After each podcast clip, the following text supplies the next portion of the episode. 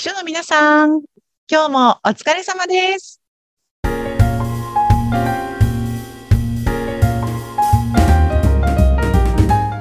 秘書の皆さん、こんにちは。秘書寮編集長、佐々木です。こんにちは、ナビゲーターの山口智子です。さあ、佐々木さん、3月に入りましたけれども、今日はテーマ、どんなテーマでお話ししましょうか？今日はですね、ちょっとなんかあの、変なネーミングなんですが、私が勝手に名付けている、秘書さんにぜひ持ってもらいたい、いたこパワーということについてお話ししてみたいんですけれども面。白い。いたこパワーですか？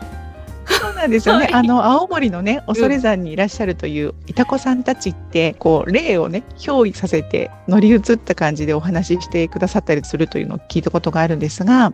ぜひね秘書さんたちもねこの能力を身につけてほしいなと思ってるんですけれども、はい。まあなんて言うんでしょうか上司が自分に憑依をするみたいな感じですね。あの、ずっと長くいると、上司の判断のポイントだったりとか、基準だったりっていうのが、だんだんだんだん自分に乗り移ってきて、上司にいちいち聞きに行かなくても、秘書さんのところで判断ができるようになってくるんですよね。これを私は、あの、いたこパワーと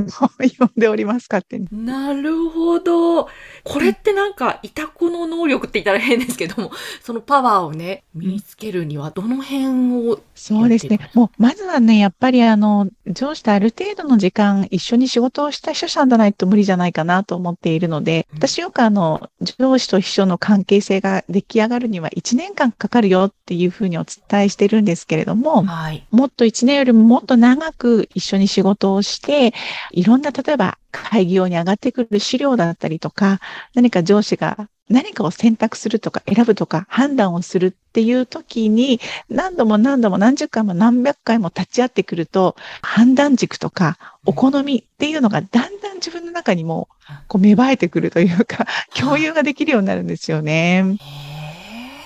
え、なるほど。でも、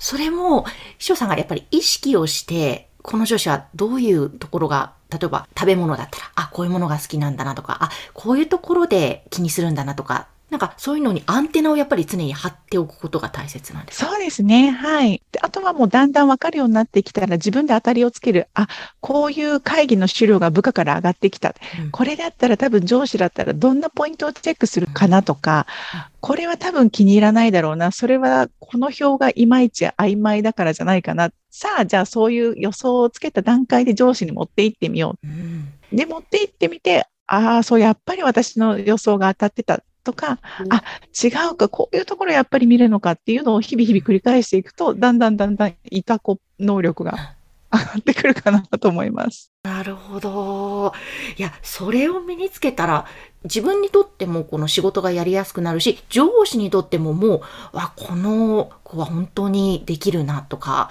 あ、もう任せて安心だなって信頼が生まれますよね。そうなんですよね。まあ上司という方たちっていうのは一般的にすごくお忙しいので、何か細かいことのチェックをしてもらいたいとか、ご判断をいただきたいっていう時になかなか時間がもらえなくって、すごくそれでね、秘書さんたちって苦労している方が多いと思うんですけれども、そんなに大きなものではない小さな判断であれば、秘書さんの方でチェックができるようになってくると、全社的にもすごく仕事が進んでいいんじゃないかなというふうに思います。そうですね。え、佐々木さんご自身も秘書のお仕事をしていたときは、やっぱりそういったいたこパワー身につけていたですか？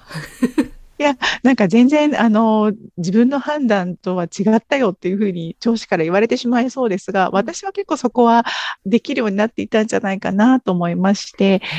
最初のうちはね、何か、例えば、親しくしている方へのお誕生日のギフト買ってきてっていう時に、これとこれとこれがあるんですけど、どれがいいと思いますかっていちいち写真を送って見てもいただいてから判断してという感じだったんですが、もう3年4年とついているとですね、だんだんもう分かってきて、いちいち確認をしなくても、多分これを送ろうと、これがお好みなんじゃないかなみたいなことが分かって、事前の確認なく、こう、お買い物をしてしまうみたいなこともできるようになってきて、やっぱり自己報告すると、あ、いいんじゃないみたいな感じで、うんそこの、ここは聞かなきゃいけない、ここは私で判断できるっていう、その違いもだんだん自分の中で分かってくるんですよね。はい。ただ、一方でこれすごく恐ろしいことで、はい。秘書さんがね、あの自分で判断をしてしまうって、もしかしたら間違っているかもしれないですし、あの、本当は上司が判断しなきゃいけないところなのに、あの、秘書さんが判断をしてしまったりとか、まあね、経営のことに関してはやっぱり、あの、役員である上司が判断をするべきだと思うんですけれども、それを秘書さんが、あの、自分の力を存在に考えてしまって判断をするみたいなことが起きてしまうと困るので、そこは、あの、秘書さんのやっぱり性格だったりとか、あの、自分の身分をわきまえた上で、この能力を発揮してほしいなと思いますね。ああ、なるほど。確かに、そうですよね。その辺は注意しながらでもパワー発揮できるところはできますね。そうなんですよね。本当にさっきお伝えした会議の資料なんかは、例えばこう部下が上げてきたときに、秘書の段階で第一次スクリーニング、あ例えばこことここの数字入ってないから多分ちょっとここ突っ込まれると思うからもう一回作ってきた方がいいよとか、うん、あ、ここのグラフもうちょっとこういうふうにした方が多分、好まれると思うよ、みたいなことを言ってあげると、部下の方たちも上司から怒られるとか、注意をされるみたいなことを防げるので、そういった意味では秘書さんの立場ってすごく重要だなっていうふうにもなってくると思うんですよね。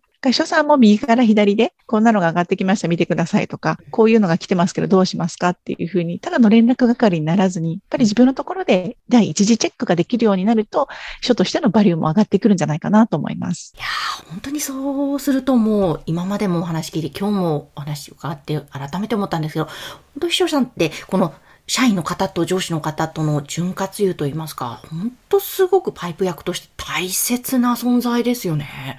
そうですね。そうなんですよ。なんか、出しゃばりすぎず、間違うことなく、でも、うまく橋渡しができるようになると、本当に素晴らしい書さんなんじゃないかなと思います。うん、そういう今日のテーマのいたこパワーとかも、きっと自分で、あ、なんか身についてきたな、あ、こういう感覚かってきっとわかる時がおそらくね、あるんだろうと思いますが、そうすると、なんかお仕事も楽しくなりそうですね。そうですね。で、あとやっぱりその上司の細かいポイントだけではなくて、上司が何を見ているのかとか、何を気にしているのかみたいなことを自分で調べてみるっていうのはすごく大事で、例えばこう、社内全体を見渡す目線だったりとか、じゃあ自分がいる会社の状況、自分の会社のいる業界の状況とか、まあ、あの、本当に経済状況なんかっていうのを、秘書さんが自分で把握していると、さらに上司がなぜその判断をするのかとか、なぜそっちを選んだのかみたいなところにもつながってきて、お仕事が面白くなるんじゃないかなと思います。うわ